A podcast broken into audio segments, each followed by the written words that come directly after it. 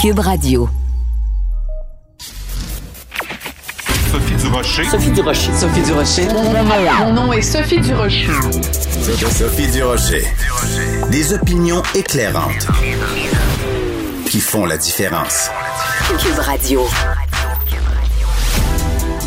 Bonjour tout le monde, bon mercredi. Écoutez, c'est tellement hallucinant ce que font les gens d'AstraZeneca, le fameux vaccin qui est dans l'eau chaude. Euh, ils ont pensé que juste par un petit tour de magie, whoop, on va changer le nom, whoop, tout d'un coup tout le monde va oublier qui on est. Ah, c'est plus AstraZeneca maintenant, c'est J'arrive même pas à le prononcer. Attendez deux secondes. Vaxzevria. Vaxzevria. On a l'impression que c'est un, nom de famille hongrois ou polonais avec euh, des, des, des consonnes comme ça qui se bousculent. Vaxzevria et tout d'un coup, hein, ça lave plus blanc, il y en a plus de problème. Quand même assez hallucinant quand j'ai vu ça. J'ai poussé un grand. Ben voyons donc. Sophie Durocher. Une femme distinguée qui distingue le vrai du faux. Vous écoutez Sophie Durocher. Habituellement, ces deux mots que ce sont deux mots qu'on n'a pas envie d'entendre ensemble dans la même phrase. Le mot Paris et gouvernement.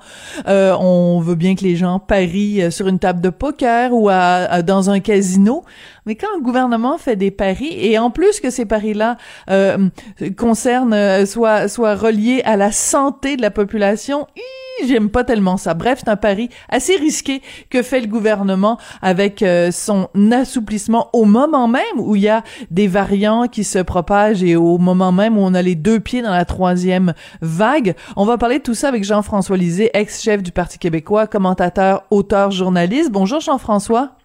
Bonjour Sophie.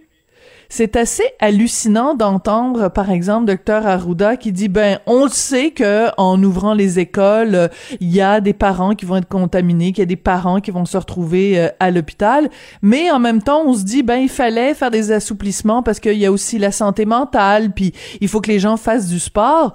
C'est un drôle de pari auquel nous a convié le gouvernement sans vraiment nous demander notre opinion.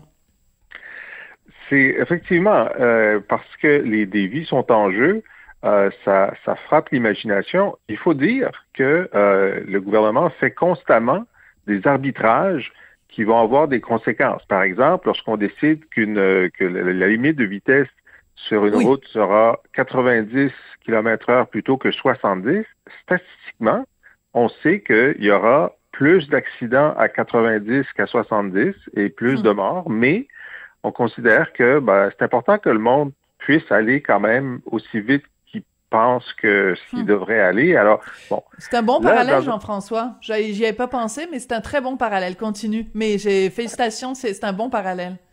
Mais là, euh, c'est que le nombre de morts et, ou, de, ou de gens qui vont être euh, à risque est plus important et on est très, euh, on est très concentré sur ces questions-là.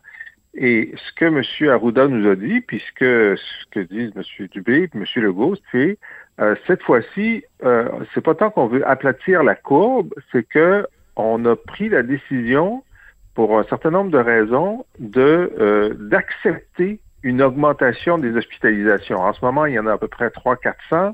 On sait que notre capacité, c'est jusqu'à 1400. Alors, ils n'ont pas dit jusqu'à combien ils étaient prêts à en avoir, mais c'est comme s'ils disaient, disons le maximum, c'est 1000. C'est comme tu disais, on a pris la décision de laisser 1000 personnes devenir gravement malades, parce que une fois que tu es à l'hôpital, tu es gravement malade. Voilà. Euh, plutôt que de euh, d'être plus sévère dans nos restrictions pour la santé mentale, pour les étudiants, pour l'économie, évidemment. Oui, bien euh, sûr ça, ça se débat, mais ça se débat euh, avec des arguments extrêmement forts d'un côté ou de l'autre. Si on demandait aux Québécois dans un sondage, euh, est-ce que vous préférez euh, être déconfiné et provoquer des maladies graves chez 1000 personnes ou vous seriez d'accord pour fermer le Québec hmm. d'ici deux mois pour empêcher que ces 1000 personnes-là soient gravement malades? Euh, je pense qu'on aurait plus que 50 pour dire ben on va peut-être euh, on va peut-être faire en sorte que ces personnes-là soient pas malades. Enfin, c'est mon impression, je ne sais pas quelle est la tienne, mais euh, c'est là qu'on en est. Et on a vu hier dans cette conférence de presse euh, disons, le malaise du premier Oui. ministre face à ce, à ce dilemme-là, c'était vraiment Dr. Jekyll et Mr. Hyde, parce qu'au début de la conférence de presse, il était comme à l'aise avec ça, en disant on va gérer la crise, euh, on va regarder ce qui se passe, il n'est pas question de revenir sur les décisions qu'on a prises. Et ensuite, en réponse à des questions, il s'est mis à dire que ben là, euh, les, les zones oranges pourraient devenir des zones rouges, puis des zones rouges plus sévères que les Mm. zones rouges actuelles. Puis vous savez, il y a des endroits où le couvre-feu est à 18 heures, comme en France. Oui, oui. Puis là, on dit, là, on dit ben, tu, sais, tu, réfléchis tout haut devant nous comme s'il prenait conscience de l'ampleur du Mhm. risque qu'il était en train de faire prendre à, de- à- à des milliers de gens et, euh, et que ben, finalement, dans quelques jours, on aura peut-être quelque chose à vous dire. Ben, Pouvez-vous pouvez-vous vous réunir entre vous, Mhm. prendre une décision, puis venir nous la dire, mais pas être, avoir un genre de schizophrénie de, de Oui, oui, tout à fait. En direct à la télévision. Euh, c'était très particulier, mais je comprends que c'était très particulier, puis parce que c'est c'est euh, c'est lourd de conséquences ce qu'ils sont en train de, de décider.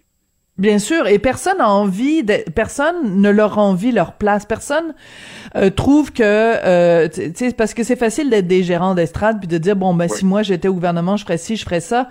Euh, on n'est aucun d'entre nous né dans cette situation de pression absolument épouvantable où on est face à une situation jamais connue, jamais de cette ampleur-là et où la moindre décision signifie euh, des questions de, de, de vie ou de mort. Donc, personne n'a envie d'être à la place de Dr Arruda ou de François Legault. Mais quand même, je veux euh, attirer ton attention, Jean-François, sur une citation de Dr Joanne Liu dans la presse de ce matin qui dit... Euh, ben on, on, on, est mieux servi si euh, on, on, on, fonctionne par anticipation et non pas par réaction. Et ce qu'elle veut dire par là, Dr. Liu, c'est qu'elle dit, ben tu sais, les deux premières vagues nous ont appris que le gouvernement fonctionnait toujours par réaction. On va mmh. attendre de voir ce qui se passe avec la semaine de relâche, puis après on réagira. On va attendre de voir si les gens respectent les règles euh, dans le temps des fêtes, Noël, jour de l'an, puis après on va réagir. Elle, elle dit non, non, non. C'est pas la réaction qu'il faut avoir, c'est l'anticipation. Il faut savoir avant.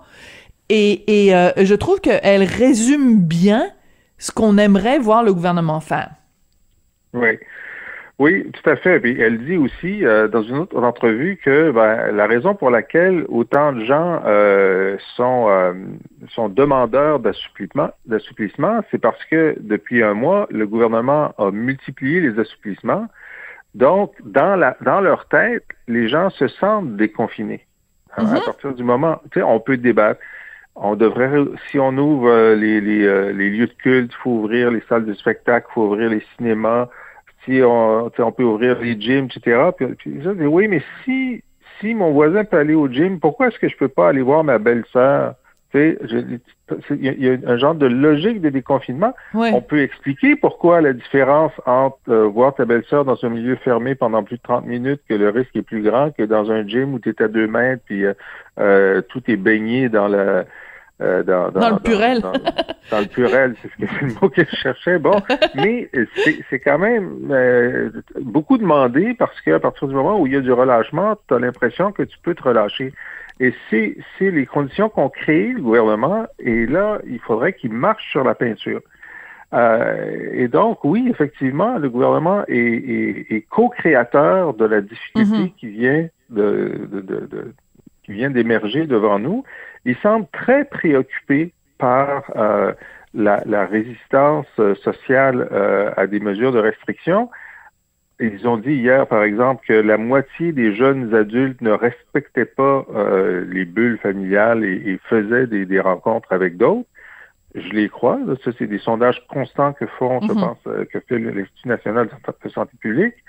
Mais c'est aussi une conséquence des signaux généraux qui ont été envoyés. Euh, et donc, la, la, la, décision, à cause des vaccins qui s'en viennent, on se dit, bon, ben, c'est vrai que tous les gens en CHSLD, tous les gens en, en, en euh, RPA là, pour mm -hmm. personnes euh, autonomes euh, ont été vaccinés. Donc, eux sont moins à risque. Mais et, et donc, le, le, premier mouvement, ça a été de dire, comme tout le monde va être vacciné, les adultes, pour euh, la fin juin, euh, on va prendre sur nous de laisser euh, les variants faire un, certain trouble parce que ça va finir par finir, Mhm. plutôt que de prendre une mesure euh, qui serait plus restrictive. Puis ça, c'est quelque chose qui a, qui a pas l'air à être. D'abord, la communauté scientifique est très contre, ça on le voit, Oui. là, le Ben oui. Collège des médecins, tout à fait. etc. Donc la pression est très forte et, euh, et il semble, en tout cas, on va voir s'ils tiennent cette ligne-là. En- encore une fois, ça se débat, mais moi, je, je, fait des semaines que je trouve que le gouvernement est pas prudent, puis j'aimerais mieux qu'il nous Voilà. dise, justement, parce qu'il reste juste deux mois, justement parce qu'il reste juste deux mois, ben, on va faire un effort supplémentaire pour ces deux mois-là euh, pour essayer de sauver la santé de, des 1000 personnes qui sont à risque euh, d'ici à ce que ça finisse. Mais Euh, Et c'est moi je suis tout à fait d'accord avec toi et euh, régulièrement à, à l'émission du matin avec Pierre Nantel, je le dis, je ne comprends pas pourquoi le gouvernement est si euh, tu sais le- quand quand François Legault fait une déclaration où il dit le Québec résiste à la troisième vague, mais c'est dangereux de dire ça.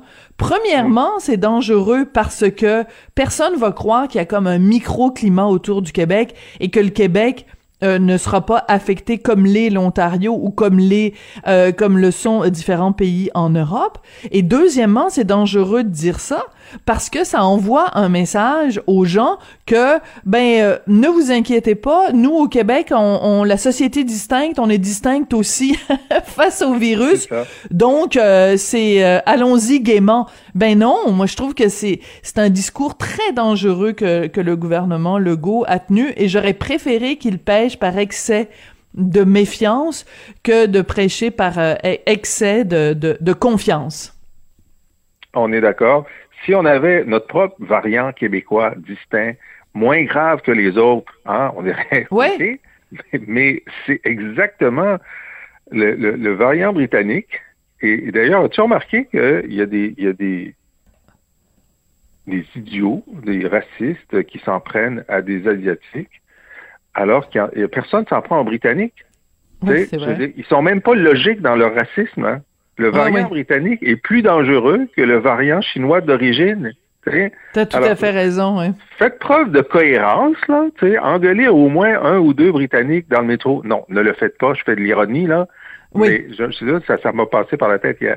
Mais, mais effectivement, le- le- en ce moment, aux États-Unis, en Europe, la fulgurance de la progression euh, de la contamination par les variants, je veux dire, c'est un- c'est le même graphique partout. Alors, il n'y a aucune raison de croire, il n'y avait pas de raison de croire la semaine dernière quand M. Legault a fait cette déclaration qu'on allait être épargné par la logique Voilà. du variant qui est la même partout.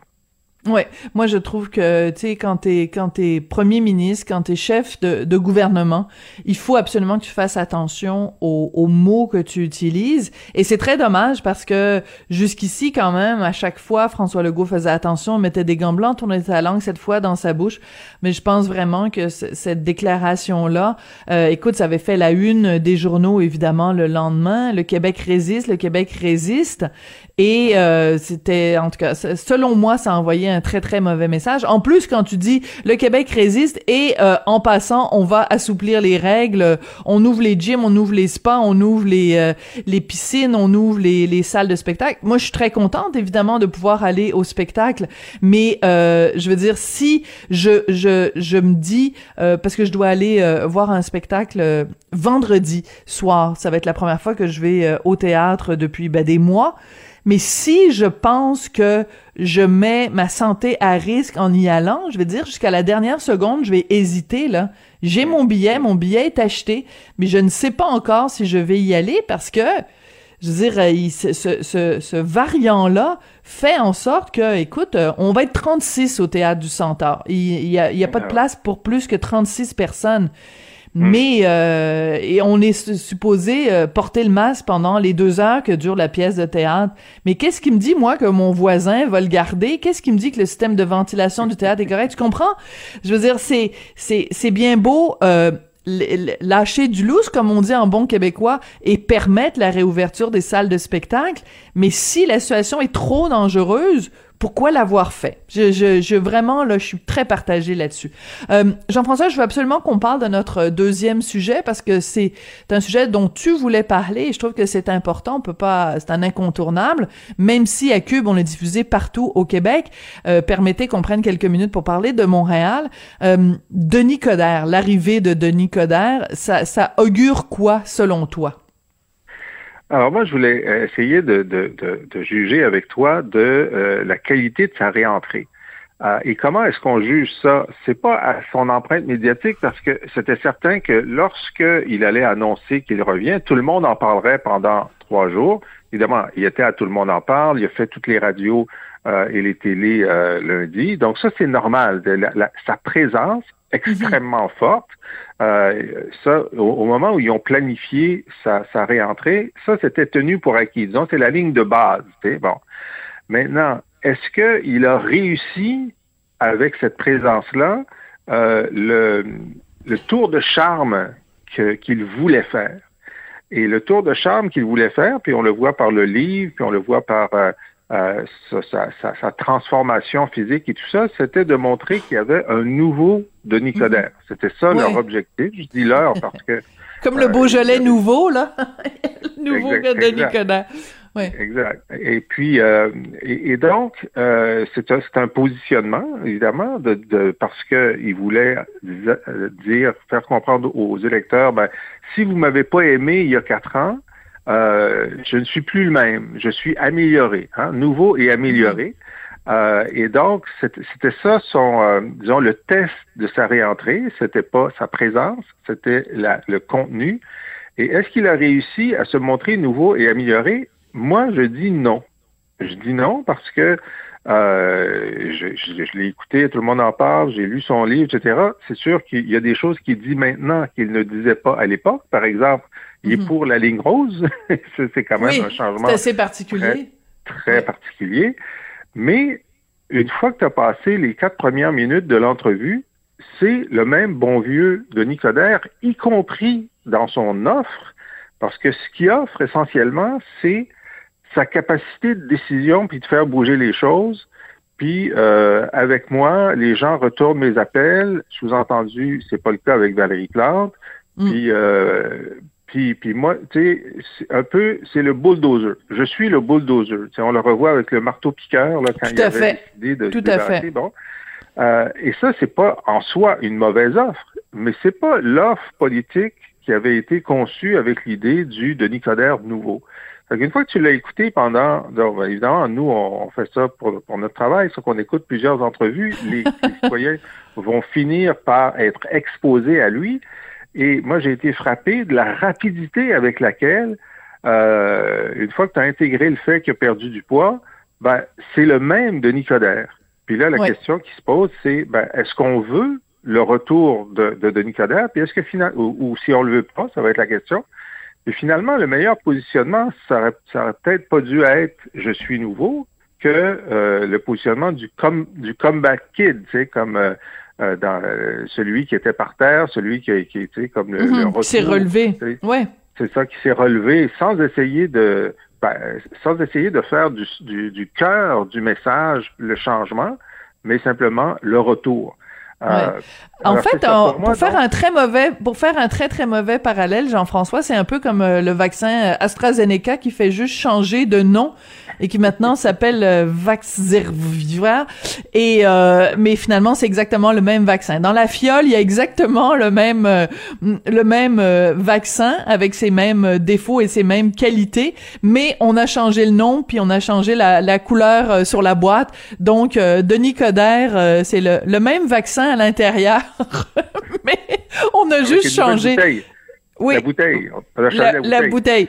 Est passée d'un 1 litre à 500 millilitres. On va se quitter là-dessus, Jean-François. Oui, mais je veux juste, rapidement dire que je vais donner le prix citron aux gens qui ont trouvé le nouveau nom du vaccin d'AstraZeneca. Oh, imprononçable. Alors, vraiment, prix citron un X à côté d'un Z, voir si on va être capable de prononcer ça. Voyez, on a l'impression que c'est un nom en polonais. Personne pourra le commander. c'est ça. Ça va être. Voulez-vous le Vox J'imagine les gens devant l'infirmière ou le personnel de la santé au moment du vaccin. Bon, bah, heureusement, on a bien rigolé un petit peu à travers toute cette, euh, cette pandémie. Jean-François, donc, euh, ancien chef du Parti québécois, auteur, journaliste, commentateur. Merci beaucoup, puis on se retrouve euh, jeudi. Merci beaucoup.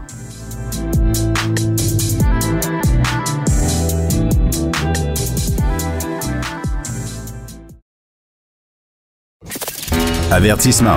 Cette émission peut provoquer des débats et des prises de position pas comme les autres. Vous écoutez Sophie Durocher. On sait à quel point la situation des personnes itinérantes est critique à Montréal. Une situation évidemment rendue encore plus dramatique en pleine période de pandémie. Mais parfois, à travers tout ça, il y a des bonnes nouvelles quand des gens s'allient pour trouver des solutions. Et justement, il y a la mission Old Brewery et mission Bon Accueil euh, à Montréal qui annonce aujourd'hui le lancement d'une initiative conjointe de relogement rapide. Alors, pour comprendre ce que ça signifie, cette notion-là de relogement rapide, on va parler avec James Hughes, qui est président et chef de la direction de la mission Old Brewery. Bonjour, Monsieur Hughes. Oui, bonjour, Sophie. Comment allez-vous, Monsieur Hughes? Ben, écoute, je vais bien. Euh, il est euh, le printemps s'en vient. Et euh, donc, dans notre domaine, ça, ça veut dire la fin des opérations d'hiver. Et euh, c'est toujours une bonne chose, un petit peu de chaleur. Oui. Euh, avant de parler de ce, de ce, de cette idée, donc, de ce constat de relogement rapide, est-ce qu'on peut faire ensemble, Monsieur Hughes, un bilan de cet hiver 2021? Euh, est-ce que c'est le pire hiver pour les personnes itinérantes à Montréal? Je, je, dirais oui, sans trait d'union. L'intersection du COVID et l'hiver tout en même temps était vraiment lourde pour tout le monde, bien sûr les personnes euh, en situation d'itinérance, mais tous les, travailleurs aussi. Mm-hmm. Euh, on a eu un décembre et janvier vraiment infernal, euh, des, des beaucoup beaucoup de cas de Covid dans les refuges. C'est la fermeture de d'établissements, l'ouverture d'autres. Euh, la formation de nouvelles personnes, euh, que les, les, travailleurs qui eux aussi sont tombés malades avec le COVID. Donc, hmm. c'était vraiment dramatique. Et la mort euh, le décès d'un euh, itinérant d'origine Innu, originaire donc de Matimekush Lake John. Euh, ça, ça a assombri aussi, bien sûr, la, la situation. Raphaël André, donc, qui est décédé pendant cet hiver vraiment terrible. J'imagine que ça, ça a dû également assombrir toute la, la, la, communauté parce que c'est tissé serré, hein, les gens se connaissent entre eux. Ce décès a dû vous faire euh, énormément de peine, Monsieur Hughes. Oui, ça, ça frappait vraiment fort euh, sur euh, sur la première ligne c'est que c'était un échec de nous tous. C'était vraiment mm. je ne peux pas vous dire à quel point on était on était touché par son décès. Mm. C'est notre notre pourquoi on, est là pour justement protéger les personnes en situation d'itinérance et voilà quelqu'un qui qui, qui s'est trouvé euh, décédé. Euh, en tout cas, c'est c'est on gratte la tête là comment c'est arrivé, mais mais écoute, en son nom, on, doit faire mieux à l'avenir. Hmm. Et franchement, je suis tellement reconnaissant des travailleurs de, de nos équipes à Oldbury et des autres équipes dans les autres organisations, Projet Autochtone du Québec. C'est incroyable qu'est-ce qu'ils ont pu faire euh, pour, pour protéger autant de monde possible. Donc, hmm. euh, chapeau à eux. En effet. Et une pensée, bien sûr, euh, pour tous les proches et les amis et la famille de cet itinérant. Monsieur Hughes, donc, vous annoncez ces jours-ci, ces heures-ci, ce programme de relogement rapide pour aider 100 personnes sans abri à trouver un appartement permanent. Alors, expliquez-nous comment on est arrivé à ça, ce que ça a pris comme mobilisation pour en arriver à ça? Oui, excellent. Merci beaucoup. Euh, c'est ça. Donc, euh, euh, normalement, en fin mars, c'est la, fin des opérations d'hiver et donc on ferme tous les, lieux de débordement temporaire. Cette année, il y a une, une extension de la période d'hiver euh, euh, parce que justement, chez nous, dans, comme chez Oldbury, dans les autres organismes, Mission Bon Accueil, on ne peut pas remonter à nos euh, capacités maximales à cause de COVID. Pour permettre la distanciation parmi des gens, mm-hmm. on, a dû diminuer de façon très importante où sont, elles, sont allées ces personnes-là dans les lieux de débordement temporaire, mais on ne peut pas les accueillir chez nous. Donc, il y a une extension qui nous donne 90 jours pour essayer de loger autant de ces personnes que possible. Et donc, c'est ça, on va mettre sur le noir une douzaine de personnes, une équipe, vraiment une bonne, une bonne équipe euh, pour, pour travailler de proche avec euh, ces individus dans les lieux de débordement pour trouver des solutions permanentes de logement si possible. C'est ça le plan. D'accord. Comment on fait pour décider qui a droit à un logement permanent et qui n'y a pas droit? Parce que le nombre de places est limité. Donc, comment vous faites pour allouer les ressources? C'est quoi les critères pour déterminer qui a droit, qui n'y a pas droit?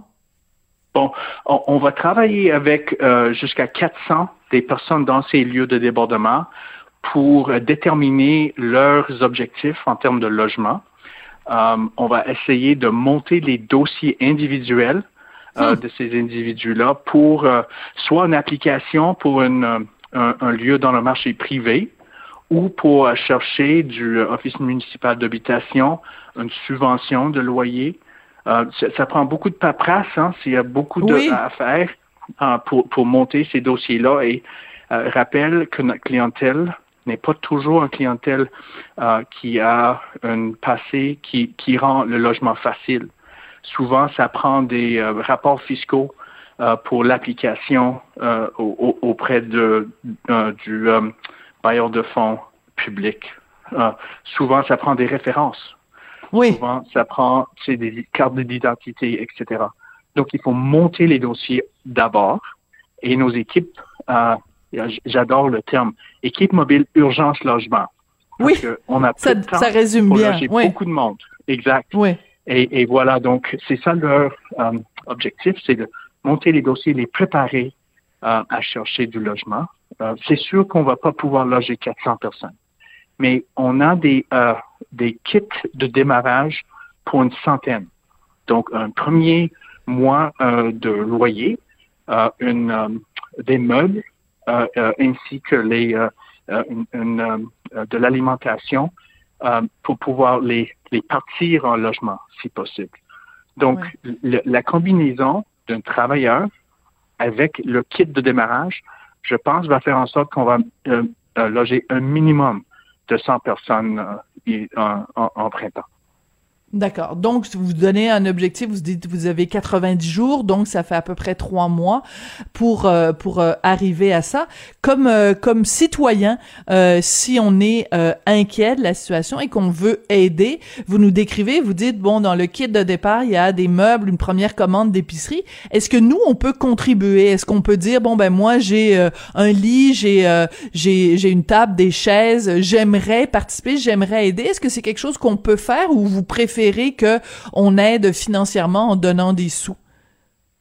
Bon, ben d'abord, euh, je, serais très content euh, avec votre support de, de savoir s'il y a des locateurs là à, ah. Montréal qui veulent travailler avec nous.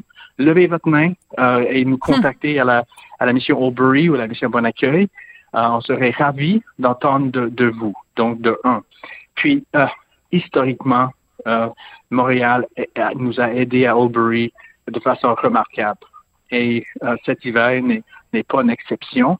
Pour ce mm-hmm. programme-là, euh, justement, on, sera très, très content, reconnaissant de recevoir les donations financières, mais aussi des donations de d'alimentation, de vêtements et, et, et, de meubles.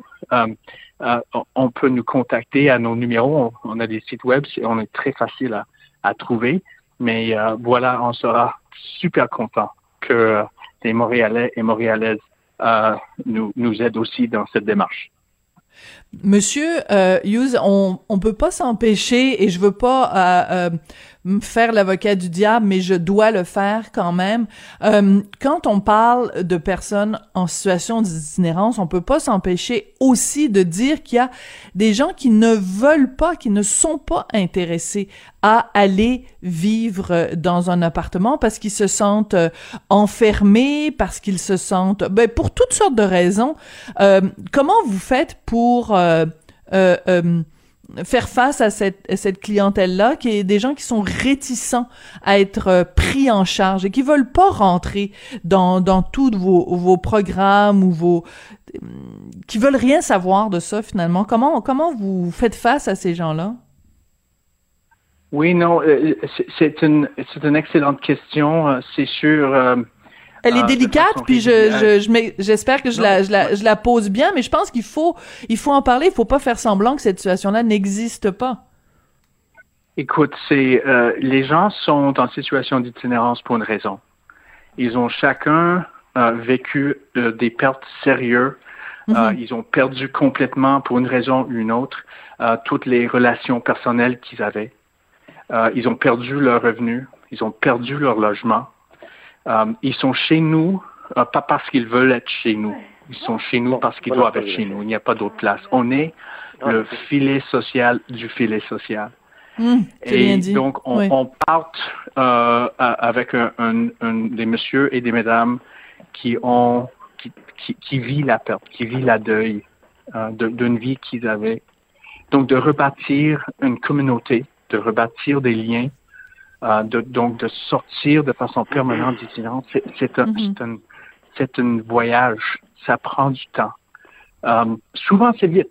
Euh, je ne dis pas qu'on n'a pas beaucoup de cas euh, qui, dont les personnes peuvent sortir souvent seules, rapidement euh, de chez nous. Donc, on est juste un petit peu une, une, une porte de- d'entrée et sortie rapide, mais souvent, euh, ça prend plus de temps. C'est pourquoi, d'ailleurs, on, on a des équipes importantes de conseillers en intervention, des conseillers en en support psychosocial pour aider les gens euh, à, à- sur, sur cette souvent une longue voyage hein, de, de se retrouver.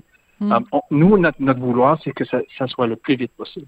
Euh, Parce que la vie en itinérance, c'est très, très dur et dangereux. Mhm. Et euh, moralement parlant, c'est- ça, c'est on peut pas le, se permettre qu'ils restent chez nous euh, longtemps, si possible. Mais si, mais on, on- nous, we never give up. On est toujours Hmm. là pour ces personnes-là.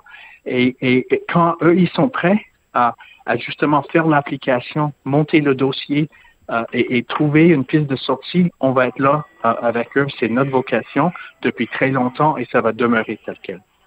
Oui, ben écoutez, euh, j'aime beaucoup, euh, j'aime beaucoup votre formule. We never give up, on n'abandonne jamais.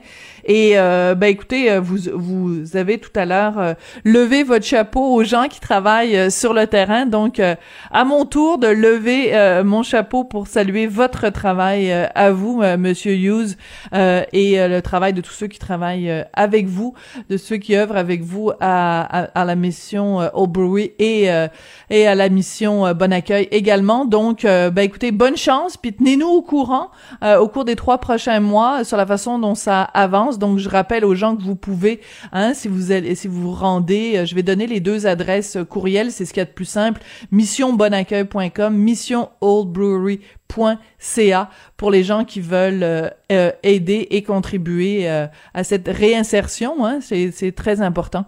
Merci beaucoup, Monsieur Hughes, d'être venu nous parler aujourd'hui. Ah, grand merci, Sophie. Vous êtes fantastique. C'est vous qui êtes fantastique. Merci beaucoup, James Hughes. ok, Au revoir. James Hughes, qui est président et chef de la direction de la mission Old Brewery. Donc, cette nouvelle initiative pour aider des personnes qui sont en situation d'itinérance pour trouver un logement plus rapidement. Puis, il l'a dit, hein, si euh, vous êtes vous-même un locateur euh, et que ça vous intéresse de, de, de contribuer euh, et que vous levez la main, ben, contactez-les parce qu'on en a bien besoin.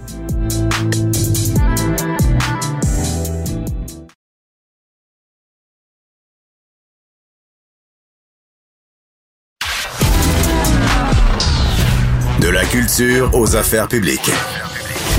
Vous écoutez Sophie Durocher. Cube Radio.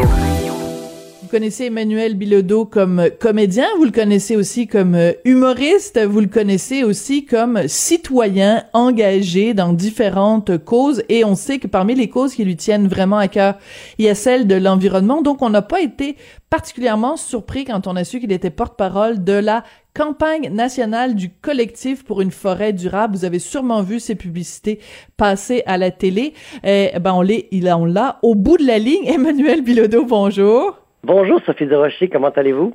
Ben là, on va pas se vous voyez Emmanuel je me Bilodeau. vraiment qu'est-ce qu'on allait faire là avec ça. Bon, ben là on va le faire, on va on va briser la, la, la, la convention tout de suite. Alors il faut spécifier aux gens que toi et moi, on se connaît depuis des années et des années, depuis qu'on a à peu près 20 ans. Ouais, ben, je dirais ça, plutôt on avait 1900. 20 ans, ça. Moi, ça fait donc euh, hey, longtemps, là, 35 Ça ans. fait 35 ans qu'on se connaît. On a fait ensemble le stage de journalisme à la presse. Et euh, bon, on s'est croisés à quelques reprises. de ma vie. Ben tellement, hein, Et Emmanuel. Contribué, Sophie. On a eu une complicité de feu. à vous qu'on avait eu du fun en tabarouette. Du fun en tabarouette. Et c'est ça qui est fascinant avec toi, Emmanuel. Et euh, des fois, les gens oublient à quel point tu été multidisciplinaire dans ta vie. Euh, une formation d'avocat, t'aurais pu faire carrière en droit. Formation aussi en journalisme, t'aurais pu faire carrière en journalisme. Mais euh, donc, c'est en fait tous ces éléments-là te servent aujourd'hui aussi quand tu défends des causes comme l'environnement. Ben, je sais pas trop. Écoute, quand j'étais en droit, j'avais des cours de technique de plaidoirie où est-ce qu'il faut promouvoir sa cause, Ouais. faut défendre son client. Et j'étais le plus mauvais euh, plaideur qui existait. Je jouais avec T'es sérieux? dans mes poches. C'était terrible. Hein? J'avais eu une note épouvantable. J'avais- il m'avait dit quasiment, toi, tu, ce sera pas pour toi la plaidoirie. T'es pas assez, t'es trop euh, manque de confiance, insécure. euh, Tu possèdes pas tes dossiers. Il faut dire que j'étais pas très passionné du droit euh, à l'état pur. J'étais comme plus passionné de journalisme à, à cette époque-là, puis de tu sais, journalisme écrit. Là, j'étais, j'étais un petit oui. insécure. Fait que ça n'avait pas rapport, là, avocat. Mais non, mais c'est bizarre quand même que euh, parce que bon, pour être comédien, ça prend quand même un certain ego, ça prend une certaine confiance en soi. Donc Ouais, euh, c'est les bizarre. meilleurs acteurs, c'est, c'est pas les gens qui ont confiance en eux du tout. Les gens bègues, qui sont gênés dans la vie, c'est sur la scène Vincent. Lindon, ouais. Ouais, comme Vincent Lindon, comme il y a des gens que je connais qui sont extrêmement insécures dans la vie, puis sont des acteurs fabuleux parce que parce que Hmm. tout d'un coup sur une scène il se passe autre chose, t'es désinhibé, t'es- tu, tu respires des, des émotions que t'as même, auxquelles tu n'as même pas accès dans ta propre vie. Et moi, je me suis souvent dit sur une scène, c'est là enfin que je que je que je suis émo- me permet d'être émotif, de m'abandonner, de de- d'être plus grand que moi-même. Puis tu sais, tous les humains on a cette possibilité-là, mais dans la vie, c'est pas tout le monde là, qui est capable de faire ça. Puis puis quand t'es pas, euh, quand t'es un petit peu chétif puis manque de confiance en toi parce que ton père te l'a transmis puis son grand-père aussi, ben, va te dire, c'est pas si euh, clair que ça prend un gros ego pour être acteur. Ça prend surtout un accès à, à sa vérité, à son intention de communiquer avec les autres Mm. puis avec ses prochains. C'est pas, c'est pas juste une affaire d'ego parce que tu sais, on peut dire des- la même chose des avocats, des journalistes, des chroniqueurs. Ça prend-tu un gros ego pour mettre ses opinions à l'avant-plan? Non, ça prend juste la- le désir de les communiquer puis puis à un moment donné, euh, l'ego se bâtit, puis tu constates que finalement, l'ego, ça te donne rien, puis ça sert à rien d'autre que de te tromper puis de te mettre dans le trouble. Fait que t'es- t'as avantage à contrôler ton ego pour être heureux. Voici, ma Bon. conférence, Sophie. Merci, bonsoir. Eh bien voilà, gourou, gourou Bilodeau, euh, écoute, euh, tu, tu vas, vas devenir Ouais, je devrais coach te de vie. Sophie, pour euh, avoir dit ça. De quoi? Je devrais te charger de l'argent là, pour t'avoir dit ça. ça Ben, ça heureux, certainement. Fait que je vais, je vais en faire, mais je vais en faire d'autres. Ben Non, oui, non, je vais être ton agent, je vais te prendre, je vais te prendre 10%. Non, non, mais je- mais, mais c'est ça, c'est pour ça qu'on t'aime aussi, Emmanuel, c'est cette faculté que t'as d'avoir à la fois un discours très sérieux puis de venir casser ça avec euh, avec euh, une pointe euh, d'humour. Mais je sais que euh, euh, je sais pour t'avoir côtoyé pour euh, tout- toutes ces années-là, puis c'est parce que la partie qu'on raconte pas, qu'on n'a pas encore raconté aux gens, c'est que donc on s'est connus il y a 35 ans, mais euh, dans une vie plus récente, t'as été mon voisin pendant quelques Ah oui, ouais, nos années. cours, mais- même, euh, mais- nos cours communiquaient. nos cours communiquaient, nos enfants jouaient ensemble euh, dans la cour l'un de l'autre et j'ai pu donc vraiment euh, apprécier le fait que dans la vie de tous les jours, tu appliques ces principes-là euh, qui sont ta, ta, ta préoccupation pour l'environnement. Tu sais, ça fait des années que tu fais ton propre pain, que tu, tu sais, je veux dire que tu as, cette préoccupation-là, toi puis ta blonde puis les enfants. Vous êtes à mais- vélo, c'est ça, ouais. Je le fais pas juste pour l'environnement, je le fais pour mon propre environnement, mon propre bonheur. C'est pas vraiment pas juste pour sauver la planète parce que c'est un gros fardeau à porter de se mettre ça sur les épaules. Puis des fois, dans la maison, on l'a, puis on fait Hey wow, la gang, on sauvera pas la planète à nous autres tout seuls. Arrêtons de capoter avec chaque affaire qu'on qu'on met au recyclage puis qui va pas se rendre nécessairement. Puis chaque geste qu'on fait, des fois on fait du vélo euh, pour aller au travail uniquement parce que c'est plus rapide et plus le fun. Mais c'est mhm. aussi tant mieux si ça permet de ne pas prendre notre voiture, tant mieux si ça permet au monde euh, aussi d'avoir moins de trafic sur les routes. Tout ça, c'est toujours un équilibre entre le sauver la planète, puis sauver soi-même, puis avoir du fun, puis vivre notre vie, euh, tout en espérant que la planète euh, passe à travers, ben, l'humanité passe à travers ce qui, ce qui s'en vient. Mais tu sais, je suis pas un saint en tout, là, puis on essaie de, de faire le maximum, mais tu sais, on, on, quand même, on continue à consommer, on a ben trop d'enfants, puis tout ça, là. Il faut acheter des choses pour les enfants. T'es rendu à combien d'enfants, là, Emmanuel? Parce qu'à un moment donné, j'ai arrêté de compter, là. Voilà, j'ai arrêté de compter à deux. Non, mais je suis rendu à quatre, là, puis c'est terminé. Là, j'ai été sécaté. T'as été sécaté? Euh, ah, ben, c'est bon. D'accord. euh, donc, tu, mais, mais c'est important qu'on ait cette discussion-là, Emmanuel, parce que quand les gens parlent d'environnement, comme là, bon, aujourd'hui, tu es là pour parler de la, de la, de la forêt durable, euh, les gens ont toujours cette réticence-là. Donc, oui, on est d'accord sur le principe, mais c'est la façon dont on en parle. Et tu le sais, c'est que quand je pense, par exemple, au fameux pacte de, de, de, de notre ami commun, euh, Dominique Champagne, ben, si tu, tu, t'en, si tu parles aux gens et que les gens ont l'impression que tu es là pour leur faire la morale, pour leur taper sur les doigts, les gens n'aiment pas ça. Donc, comment tu fais, toi, quand tu es porte-parole pour une cause, pour t'assurer que ce soit le Emmanuel sympathique qui arrive à convaincre les gens, à faire un plaidoyer, et pas un Emmanuel euh, donneur de leçons? Comment, est-ce tu où la ligne entre les deux? Oh mon Dieu, c'est, une fine ligne. Euh, en même temps... Euh, tu sais, quand tu es convaincu de quelque chose, là, tu dois pas tant te préoccuper de ça, comment les gens vont percevoir hmm. la façon dont tu exprimes tes convictions. Je pense qu'à un moment donné, il faut les dire, ces convictions, puis il faut s'attendre à ce que des gens trouvent ça gossant, soient heurtés par le hmm. fait que tu dis Hey gang, la planète va exploser, l'humanité va disparaître, capotez-vous. Tu sais, moi, je suis un peu dans, dans ce. Tu sais, mon père m'élevait à coup de taisez-vous les enfants, danger de mort, puis qu'on prenait le char à 14. Fait que, je suis un peu dans une panique constante de mon Dieu, on va tous mourir. Mais ça, c'est le côté plus humoristique, j'exagère un peu, mais je fais, euh, attends, là, si, si euh, les gens, ça les heurte euh, qu'on leur, leur dise la, la, réalité scientifique, ben tant pis, là, tant pis si ça heurte des gens, il y en a quand même d'autres qui vont entendre le, discours, le message. C'est sûr que c'est mieux de le dire doucement, avec euh, Hey, prenez votre temps, gang, c'est pas grave, la maison brûle, mais prenez votre temps, là, je veux pas vous faire hmm. chier, là, réveillez-vous tranquillement, il y a de la fumée, mais c'est pas grave, on va. Tu sais, je pense que Greta, là-dessus, moi, j'adore ça que Greta a dit, la maison brûle, là, tout le monde dehors, tu sais, comme, faites de quoi? Moi, ça me rejoint au bout de ce discours-là, puis il y en a d'autres que ça heurte, puis ça fait capoter, puis ils veulent pas se faire euh, dire quoi faire, puis c'est correct, mais quand le bien-être collectif, euh, euh, semble, en tout cas par la science, euh, outrepasser les libertés individuelles, je pense que c'est là qu'on doit, comme l'État doit prendre ses, responsabilités, puis faire, bon, que vous le vouliez ou non, on va arrêter de fumer dans les endroits publics. Ça, ils l'ont fait, l'État, puis tout le monde faisait, mon Dieu, la liberté, puis que c'est ça, c'est dégueulasse, on peut plus fumer où est-ce qu'on veut. Ben non, parce que c'est pas, ça n'a pas d'allure. Fait que là, l'environnement, c'est la même chose. Il faut mm-hmm. qu'on se fasse dire, ben, un bon parallèle. peut pas jeter des pots de peinture dans notre jardin puis penser que c'est correct, là. Moi, s'il y avait une police de l'environnement qui, fait, qui prenait les gens sur le fait en train d'enterrer des cannes, de, des grosses réservoirs de tanks à gaz avec du gaz dedans, de l'essence, ben, je serais bien content qu'ils se fassent pogner puis qu'ils, tu sais, le gros bon sens doit, doit prévaloir, là, puis moi, je crois beaucoup à la science, peut-être trop, là, je crois à la science, puis je trouve que la réalité est pas rose, puis je pense qu'il faut agir, là, à petite échelle, puis à grosse échelle, puis à toutes les échelles. Ça répond à une question que tu m'as posée ou je, dis n'importe quoi? Ben non, au contraire, ben c'est très, c'est très passionné.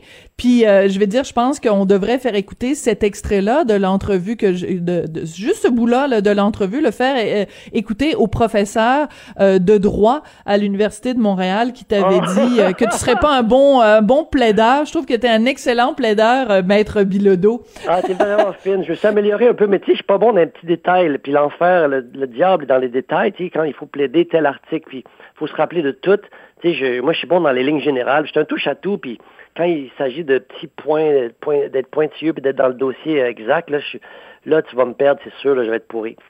Bon, alors, mais euh, donc, je vais te poser quand même un certain nombre de questions parce que quand tu as accepté d'être porte-parole pour cette campagne-là, le collectif pour une forêt durable, euh, qu'est-ce qui a fait que tu as dit oui, cette cause-là, moi, je, m'implique, oui, je vais faire de la publicité pour eux euh, à la télé, oui, je vais aller donner des entrevues. en quoi ça vient, où ça vient te chercher ce, dossier-là, cette cause-là?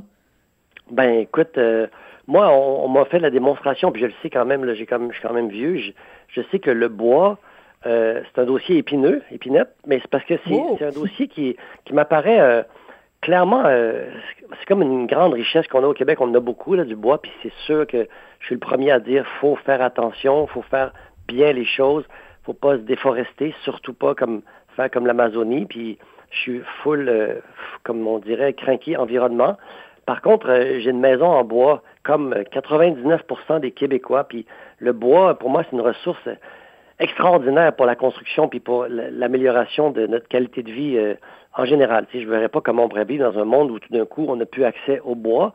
En effet. qu'il y a des bâtiments, quand ils sont en béton, moi, je trouve ça vraiment laid. Puis dès qu'il y a un peu de bois dans le béton, je fais « Waouh, c'est donc bien beau! » Puis c'est un matériau noble et, euh, et porteur d'avenir parce qu'il c'est une ressource renouvelable. Bon, je trouve que pour l'environnement, ça coûte euh, moins cher, alors, ça coûte moins, il y a moins de traces environnementales quand on produit du bois quand on produit du béton pour construire ou du métal. Puis c'est même une source de bioénergie, le bois, puis bien moins euh, euh, polluante, puis plus... Euh, en fait, ils ne coupent pas des bois pour faire de la bioénergie, mais ils, prennent les résidus de bois pour faire de la bioénergie. c'est comme une ressource bien plus porteuse d'avenir que le, gaz de schiste ou le pétrole, tu sais, mettons. Puis c'est sûr qu'une forêt, quand c'est coupé, puis quand c'est mal fait, puis c'est tout croche, puis c'est laid, ça fait peur. Tu, sais, tu fais, mon Dieu, c'est, ça n'a pas d'allure, mais si c'est fait dans les normes, puis c'est bien fait, c'est comme un mal nécessaire, on dirait. Il faut que, que du bois puisse être coupé, récolté, en fait, je dirais, parce qu'il parle de jardinage, de récolte. Il hmm. récolte environ 1% euh, des ressources possibles à chaque année et non pas. Euh, il n'y a pas de déforestation, donc, au Québec. Fait que je, trouvais que toutes ces raisons-là faisaient que c'est comme une évidence pour moi que de. En tout cas, il y a comme une. Je sais pas trop, c'est comme s'il y avait une image bizarre ou mauvaise de l'industrie forestière. Moi, je suis pas là pour défendre l'industrie forestière. Ceci dit, je suis là pour le collectif d'une forêt durable. C'est un paquet d'organismes comme des cégeps, des universités, le, Jour de la Terre, oui, des regroupements forestiers, puis tout ça, mais c'est un organisme, c'est un collectif qui s'est regroupé pour dire, hey, on peut-tu comme se dire qu'on a une super belle ressource entre les mains, puis, puis en faire la promotion, que ça, arrête d'être négatif. Oui, il y a eu le documentaire de Richard Desjardins qui a, qui a sonné des cloches, puis il y a des choses terribles qui se faisaamener peut-être de la, la pas bonne façon, j'imagine. Puis ça a amené à des, des refonds, puis des, ça a amené à des projets de loi, puis a, amené l'ingénieur en chef aussi. Ils ont créé ça, l'ingénieur, le forestier en chef, qui lui contrôle de façon indépendante qu'est-ce qui va être coupé et comment, et s'assurer qu'il y a une régénération de la forêt, qu'il n'y a pas de, déforestation jamais, puis qu'on puisse mhm. avoir cette ressource-là toute la toute l'éternité. Si l'humain euh, passe à travers les 100 prochaines années ou 200 prochaines années, en tout cas, le bois, lui, va passer à travers parce que c'est une ressource qui est totalement renouvelable, qui se renouvelle d'elle-même. À la limite, si on ne fait pas de reboisement, il y a 80, 80 des, du bois qui va, qui va repousser euh, par lui-même, puis euh, si on l'aide encore mieux. Puis euh, voilà, c'est comme pour moi, c'est comme une mhm. évidence environnementale, écologique même, de, de, me porter à la parole de ça. Est-ce que Richard Desjardins va être fâché? En même temps, quoi, tu dis? Ben, première, première fois que je te parole d'une cause environnementale où je t'ai payé. Depuis bon, ben... je porte la parole de cause, name bénévole, et puis là, je fais ça sympathique en pandémie d'être payé. C'est quand même sympathique. Oui, ben oui, en effet. Euh, d'ailleurs, euh, toi, depuis le début de la pandémie, est-ce que tu as eu des contrats ou ça a été... La euh, pandémie? La pandémie? la pandémie. est-ce que tu... Est-ce que tu as pu travailler comme, comme comédien ou ça a été le calme plat depuis le début de la pandémie? J'ai en pandémie, mais t'avouer, j'ai fait beaucoup de pain pour le garde-manger des pays d'en haut. J'ai fait ça, du pain tout l'été passé, mais que j'ai donné. Mais j'ai travaillé un peu, mais quand même, euh, je pense que ça, ça, ça, a chuté pour beaucoup de monde. Moi, j'étais en écriture aussi d'un spectacle d'humour dont je fais la lecture. Euh, en fait, demain, mon Dieu, je fais une première lecture au Théâtre Outremont demain. Je bloque ça de même vite, vite, là. Mais euh, j'ai travaillé un peu, mais avec trop d'enfants à la maison, c'était comme l'enfer. C'était difficile de, de se concentrer. Puis c'est une garderie, un service de garde, une cafétéria, puis une école secondaire, puis une école primaire en même temps. Mais depuis septembre, euh, ça va mieux. Là. On a des enfants qui, de temps en temps, rentrent à la maison parce qu'il y a des crises COVID dans leur classe. Mais en général, j'ai eu un peu de temps donc pour écrire là, dans les dernières semaines, derniers mois. Pour... Mais j'ai tourné très peu, euh, un peu de toute la vie. Euh, j'ai pas fait grand-chose d'autre, m'a t'avouer. Fait que ce contrat-là, c'était super dans, les circonstances. ça, ça répondait à toutes, toutes mes aspirations de vie, en fait. Et dans le communiqué qu'on nous a envoyé pour nous annoncer que tu devenais porte-parole, on, nous dit euh, il travaille présentement sur sa nouvelle série Ça vient du jardin, une émission qui propose de suivre sa famille dans ses premiers pas vers l'autosuffisance alimentaire et l'éco-responsabilité. Est-ce que ça veut dire que dans ta cour où habituellement il y a une patinoire l'hiver, euh, que tu vas euh, faire pousser des tomates, des concombres, puis que tu n'auras même plus besoin d'aller à l'épicerie pour faire tes courses? J'étais en train d'oublier de te parler de ça. C'est quand même l'affaire qui nous a le plus occupé l'été passé, moi, puis ma blonde, puis mes enfants. Oui, on a accepté aussi ce projet-là. C'était en fait, on était, nous, déménagés au chalet pendant la crise. Dès le 13 mars, on s'est ramassé ah, à notre chalet où on n'est jamais l'hiver. Ouais. Puis on s'est ramassé là, puis euh, Attraction nous a proposé ce projet-là de, d'auto, euh, de tendre vers l'autosuffisance, puis de filmer nos expériences. Nous, hum. on avait, on avait des ambitions de jardinage euh, pas à Montréal à l'époque, euh, mais plus à, dans les Laurentides. Puis, tu sais, on est de la forêt, puis là, il y avait, y avait pas de feuilles, puis on a pensé qu'on pouvait jardiner dans le petit bout de terrain qu'on avait, de rien, mettons 10 par 10, là, puis on a fait des buts, puis ça, ça a zéro marché. Parce avait hein? de. Quand, ça, quand le printemps est arrivé, on a les feuilles des arbres ont toutes caché le soleil, puis il n'y a rien qui a poussé, mais on a développé des concepts d'autosuffisance. C'est-à-dire qu'on a fait des expériences euh, incroyables comme comme, euh, mettons, euh, un, poulailler, c'est niaiseux, là, mais tout le monde avait des poules, puis on s'est dit c'est le symbole de l'autosuffisance. On, ben oui. a fait un poulailler, une toilette au compost, qui était une affaire qui nous écœurait vraiment, puis qui s'est révélée extraordinaire, d'avoir une toilette qui n'a pas d'eau courante dedans, puis qui, hein? est autonome, puis qui sent pas, mauvais, puis qui, qui fonctionne merveilleusement. Fait qu'on s'est installé une toilette au compost, puis on a découvert que si tout le monde avait ça, il y aurait de l'eau potable, ça se peut plus. qu'on gaspille hum. des milliards de litres d'eau juste pour flusher nos toilettes. Mais euh, tu sais, des projets comme ça, là, euh, un four à pain aussi écologique bâti. Ah, bon, ben écoute. Et ça va être diffusé quand? Ça, commence euh, en fait le 8 avril, la diffusion. Bon, ben écoute, merci beaucoup Emmanuel. Donc Emmanuel Bilodeau, comédien et porte-parole de cette campagne pour une forêt durable. Merci beaucoup d'avoir été là. Merci à tous. On se retrouve demain. Cube Radio.